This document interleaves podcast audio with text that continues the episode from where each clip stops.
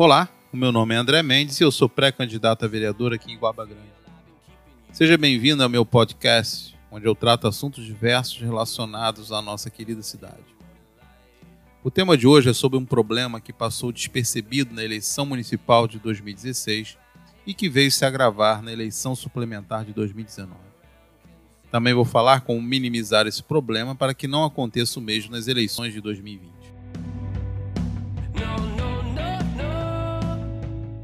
O resultado das eleições de 2016 para prefeito terminou com a vitória da candidata Graziela Magalhães, com 7.660 votos válidos.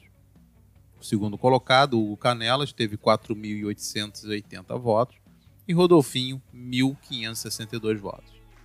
Cabe lembrar que os votos do candidato do Canelas foram zerados por conta da lei da ficha limpa. O que quase ninguém percebeu é que a abstenção dos eleitores iguabenses atingiu o nível de 21 0,3%. Ou seja, dos 21.857 eleitores, 4.648 não foram votar. Dos 17.209 eleitores que votaram para prefeito, 366 votaram em branco e 5.827 votaram nulo. Somados, temos um total de 6.193 eleitores que não votaram para prefeito. Em 2019, o resultado da eleição suplementar foi o seguinte: em primeiro lugar, Vantuil, com 5.118 votos. Em segundo, Taim, com 3.188 votos. Em terceiro, Rodolfim, com 2.852 votos. Em quarto, Miqueias, com 2.675 votos. E em quinto e último lugar, Jefinho, com 502 votos. Votos em branco, 190 e votos nulos, 706 a abstenção foi de 7.390 eleitores. Se compararmos as eleições de 2016, onde a abstenção foi de 21,3%, com a suplementar de 2019, ela subiu para 32,54%, ou seja, quase 7.400 eleitores não foram votar. Veja que esse percentual de abstenção é um problema de certa gravidade. Mas seria essa decepção com a classe política motivo para não tomarmos uma atitude justo no momento de decidir o melhor para a nossa cidade? Parafraseando o filósofo Mário Sérgio Cortella, aquele que escolhe a neutralidade já escolheu ficar do lado de quem vai vencer, sem que ele participe da vitória ou da derrota. Quando nós nos desconectamos das decisões que impactarão no futuro da cidade que decidimos morar e passar o resto das nossas vidas, na realidade nós estamos sendo omissos.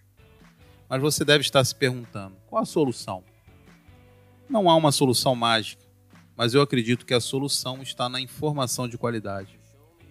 Se você procurar se informar melhor sobre a política no nosso município, sobre os candidatos e as suas propostas e bandeiras, já será meio caminho andado.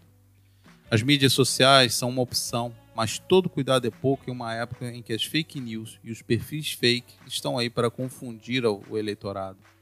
Não dá para confiar em tudo que é postado nas mídias sociais. Por isso, procure pesquisar por conta própria a veracidade das informações publicadas pelos críticos e bajuladores dos candidatos. Outra dica importante é você perder o medo ou mesmo a vergonha de interagir com os candidatos. Essa interação permitirá que você conheça mais sobre o nível educacional, cultural e de conhecimento dos problemas da cidade, e ainda as possíveis soluções que o candidato acredita serem viáveis. Se você ainda não ouviu meu podcast Minha Primeira Eleição, eu recomendo que você ouça, pois lá eu oriento que a escolha do candidato deve se iniciar com a compreensão dos papéis e responsabilidades dos cargos de prefeito e vereador e as competências necessárias para exercê-los. Há muitos cidadãos querendo mudança e que não estão mais dispostos a eleger candidatos gente boa que a todos agradam, mas que não têm a mínima competência para assumir tamanha responsabilidade. Essa mudança só será possível se você procurar se informar e se interessar mais sobre as questões políticas na nossa cidade.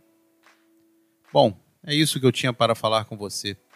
Procure se manter bem informado e não deixe de comparecer para votar. Não permita que terceiros decidam por você. Eu agradeço a sua audiência até aqui e se você gostou desse conteúdo, agradeço se puder compartilhar.